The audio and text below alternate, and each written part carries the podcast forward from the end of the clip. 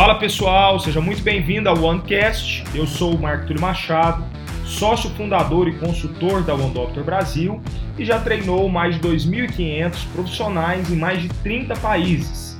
o objetivo desse OneCast é contribuir com conteúdo de gestão e também com experiências, cases, ferramentas e muitos atalhos para quebrar paradigmas e potencializar a sua carreira e a sua clínica. Por isso, seja muito bem-vindo ao OneCast.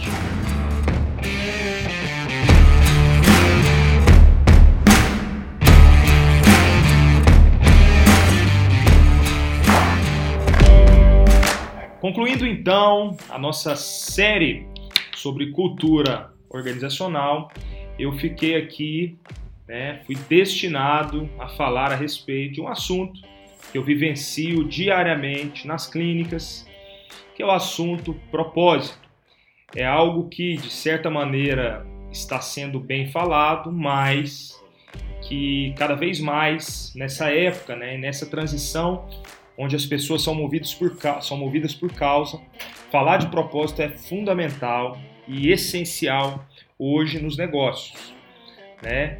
E falar a respeito de propósito, eu acho que mais do que entender o que é e como fazer, eu acho que a primeira etapa é entender por que, que é importante propósito, que é uma coisa que muita gente quer, quer saber. Né? Eu até encontrei com uma amiga recente, uma a, a especialidade dela era Eita, fugiu aqui. Uma pneumologista de referência do Triângulo Mineiro, doutor Iracema. E a doutora Iracema me disse assim: Marco, é, eu lembrei de vocês porque agora mesmo, há pouco tempo, eu tive no Albert Einstein e eu estou fazendo né, um, um, um, trabalho lá, como se fosse uma espécie de uma mentoria a respeito de propósito. Isso me chamou atenção, porque é um grande hospital de referência do nosso país tem se atentado com isso. E não só ela, mas empresas como né? Grandes empresas como Apple, por exemplo, já fala de propósito há um bom tempo. Em especial, Steve Jobs falava a respeito disso. E para falar de propósito, eu gosto de usar uma analogia que simplifica muita coisa, que é assim, né? É, é, para mim, é, propósito é uma ba a base de uma estratégia, é um propósito. Então, quando eu vou falar de estratégia, eu sempre falo assim, olha, algo importante quando eu vou fazer uma construção de um prédio é entender o tamanho do prédio que eu quero. Uma vez que eu entendo o tamanho do prédio que eu quero, né, onde eu quero chegar, qual, quantos andares esse prédio terá, eu preciso entender quais são os fundamentos, qual o material, qual a ferragem, né, qual a profundidade né, de, de, fundamento que eu vou ter desse prédio para saber quantos andares eu vou ter. Né? E um amigo engenheiro já me explicou isso, né, que quanto mais, quanto maior o prédio, quanto mais andares eu tenho, logicamente, maior a profundidade desses fundamentos, mais ferragem eu vou utilizar e assim por diante, concreto e etc. É, e o propósito é como fundamento de um prédio. É, quando a gente chega num prédio ou sobe um prédio, eu parto de um pressuposto que esse prédio está muito bem fundamentado. Mas como eu não vejo, né, existe uma chance desse prédio desmoronar a qualquer momento, porque eu não vi aquilo acontecendo. Né? Mas, ao mesmo tempo, é legal saber que esse prédio já está há muitos anos ali, esse é um sinal de que esse fundamento existe. O propósito é da mesma maneira. Né? O próprio Steve Jobs falava, né? para mim, propósito não é sobre. Uh, é, falar sobre marketing não é vendas, falar sobre marketing é falar sobre valores. Quando a gente fala de propósito, nós estamos falando de valores. Né? O propósito geralmente ele sai de crenças que você adquiriu ao longo da sua vida, por experiências, por jornadas, por trajetórias que fizeram que você tivesse concepções né, a respeito da, das suas crenças.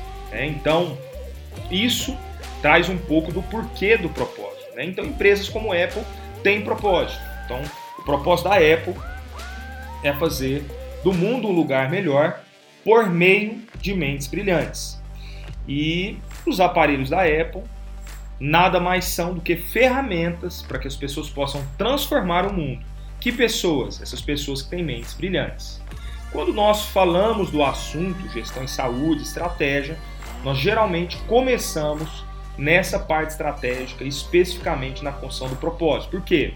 O propósito é o que vai ditar a regra do jogo. O propósito é o que vai trabalhar os fundamentos. Costumo dizer que é a alma do negócio. Por isso é tão importante ter e construir o propósito. Uh, e como que eu vou construir o propósito? Que eu quero dar três dicas, três ferramentas bem simples que dá para você já começar a pensar a respeito do assunto propósito. Esse é um assunto muito complexo, muito profundo.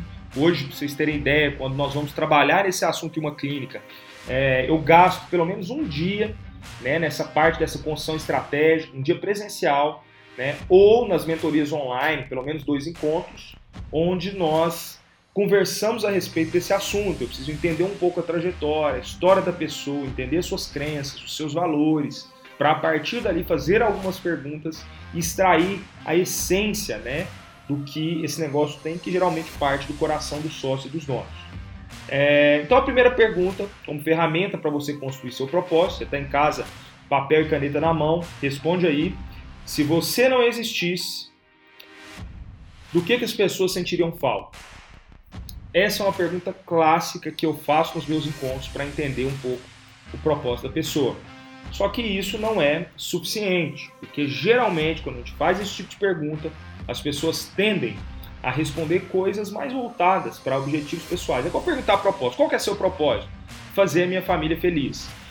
Isso não é um propósito. Por quê? Segundo Simon Sinek, que é um, é um consultor que escreveu grandes livros, é uma referência para a gente, consultor da Microsoft, consultor da Apple e de grandes empresas, um grande escritor americano. É, outro cara, outra referência que eu gosto para falar de propósito também, de motivação, é o Daniel Pink, ele vai dizer que grandes empresas né, ou profissionais de sucesso têm propósito, eles chamam também, eles traduzem propósito também como causa justa. Então aqui vai o segundo ponto. Primeiro é você responder se você não existisse, o que, que as pessoas sentiriam falta. O segundo é que esse propósito tem que ser uma causa maior. Ele não pode parar em você. Por isso que eu disse que propósito não pode ser assim, fazer a minha família feliz. Isso para em você. Eu posso, por exemplo, cooperar com a vida, a profissão das pessoas para que as pessoas sejam felizes. Eu posso cooperar com o desenvolvimento para que as pessoas alcancem grandes resultados. Isso é algo aberto, que não vai parar só em você e sua família. E o terceiro conselho e o último é algo que a gente indica, inclusive, nas consultorias, nas nossas mentorias, é a leitura de pelo menos dois livros do Simon Sinek, que traz ferramentas bem práticas que pode te ajudar na construção desse propósito. Um é Entenda o seu porquê e o segundo é comece pelo porquê.